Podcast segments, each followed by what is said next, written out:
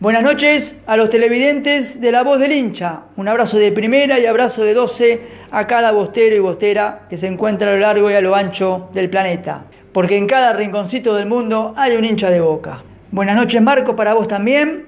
Y arrancamos con las noticias del mundo boca. Primera noticia. Un ex jugador y un ex entrenador de Boca Junior firmó contrato con un equipo egipcio. El equipo egipcio es el Pyramids donde también dirigió en algún momento La Volpe y Ramón Díaz.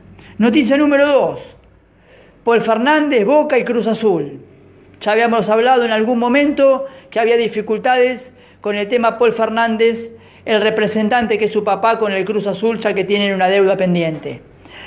Boca le está exigiendo a Paul Fernández que firme a fin de año, antes de fin de año, la extensión de su contrato. Si no, automáticamente tiene que volver a México. Paul Fernández por ahora no lo firma. Pero se sumó una, un agravante más, si queremos, a este tema. No solamente que el eh, Cruz Azul le debe al representante de Paul Fernández Plata, que es su papá, sino que esta semana se juntó Boca con el, con el papá, que es el representante, para la extensión de la firma del contrato. Y el papá dijo que quiere también negociar el tema económico de su comisión. Entonces Boca esta semana tendrá que resolver el tema Paul Fernández. Noticia número 3. Toto Salvio está desgarrado del isquiotibial de la pierna derecha. El jugador y los médicos manifestaron que lo irán llevando de a poco en la recuperación. Los médicos creen y tienen la esperanza de que pueda estar en los octavos de la ida de final en Porto Alegre. Russo le dijo a los médicos, vayamos con tranquilidad, no adelantemos y acortemos tiempos. Noticia número 4. Vamos a hablar de Cristian Pavón. Finaliza el contrato de Pavón el 31 de diciembre del 2020. Recordemos que ya el torneo en Estados Unidos terminó, pero Pavón hasta el 31 de diciembre de 2020 se tiene que quedar en los Estados Unidos, siendo por ahora jugador del Galaxy. Veremos qué pasa si el Galaxy de aquí al 31 de diciembre genera algún amistoso que hará Pavón y si el Galaxy lo pondrá a jugar. Pero no ejecutarán la cláusula y el primero de enero tendría que estar regresando a la fila del club Boca Junior. En Boca creen que puede llegar una oferta de Europa, así que tampoco habría que descartar esa posibilidad. Y si no, será un nuevo refuerzo más para el equipo de Miguel Ángel Russo. Noticia número 5.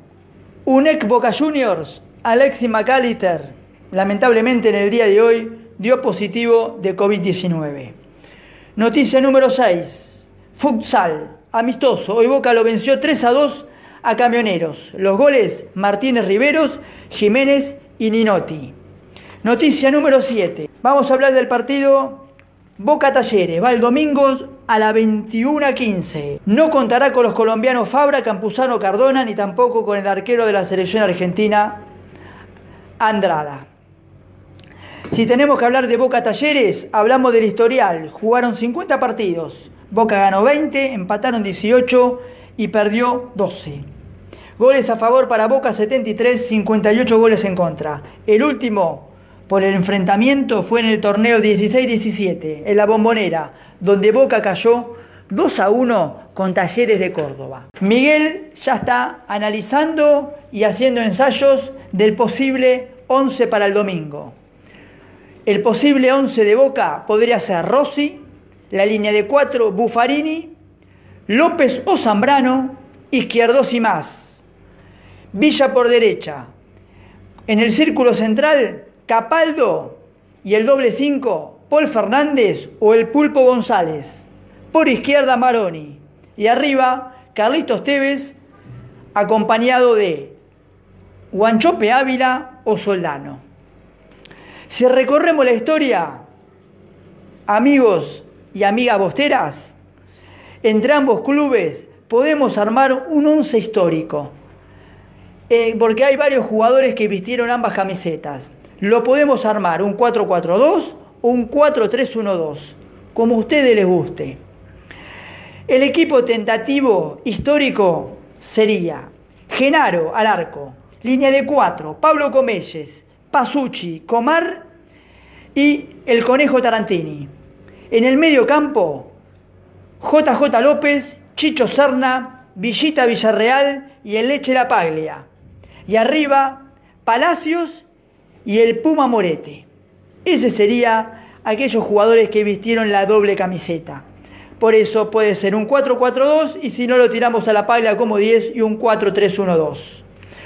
Para cerrar, Marcos, televidente de la voz del hincha, tenemos que hoy saludar en el día de su cumpleaños, su cuarto aniversario, al Consulado de Mallorca.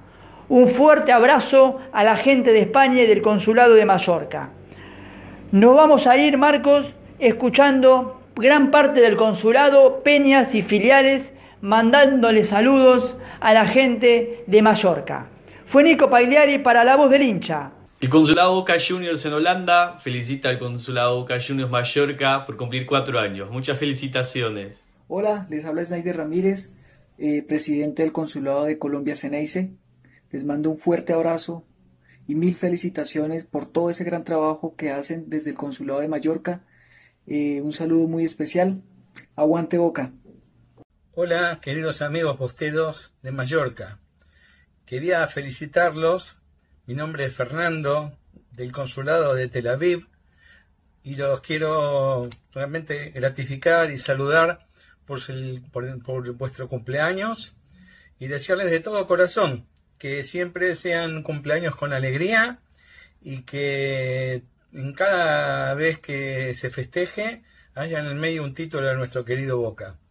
Así que un abrazo para todos desde Israel para todos los bosteros de Mallorca. Mi nombre es Jorge Alegre, soy presidente de la filial Avellaneda de Boca Juniors y en este día tan especial para todos los bosteros y las bosteras de Mallorca quería estar presente en representación de toda la filial para mandarles un saludo muy pero muy grande por su cuarto aniversario. Les mandamos un abrazo a la distancia y aguante Boca. Hola, buenas tardes. Mi nombre es Alan Maecha, hago parte de la Junta Directiva de Colombia Ceneice. Eh, paso para desearles un feliz cumpleaños en su cuarto aniversario. Aguante Boca, aguante su gente. Que Dios me los bendiga grandemente.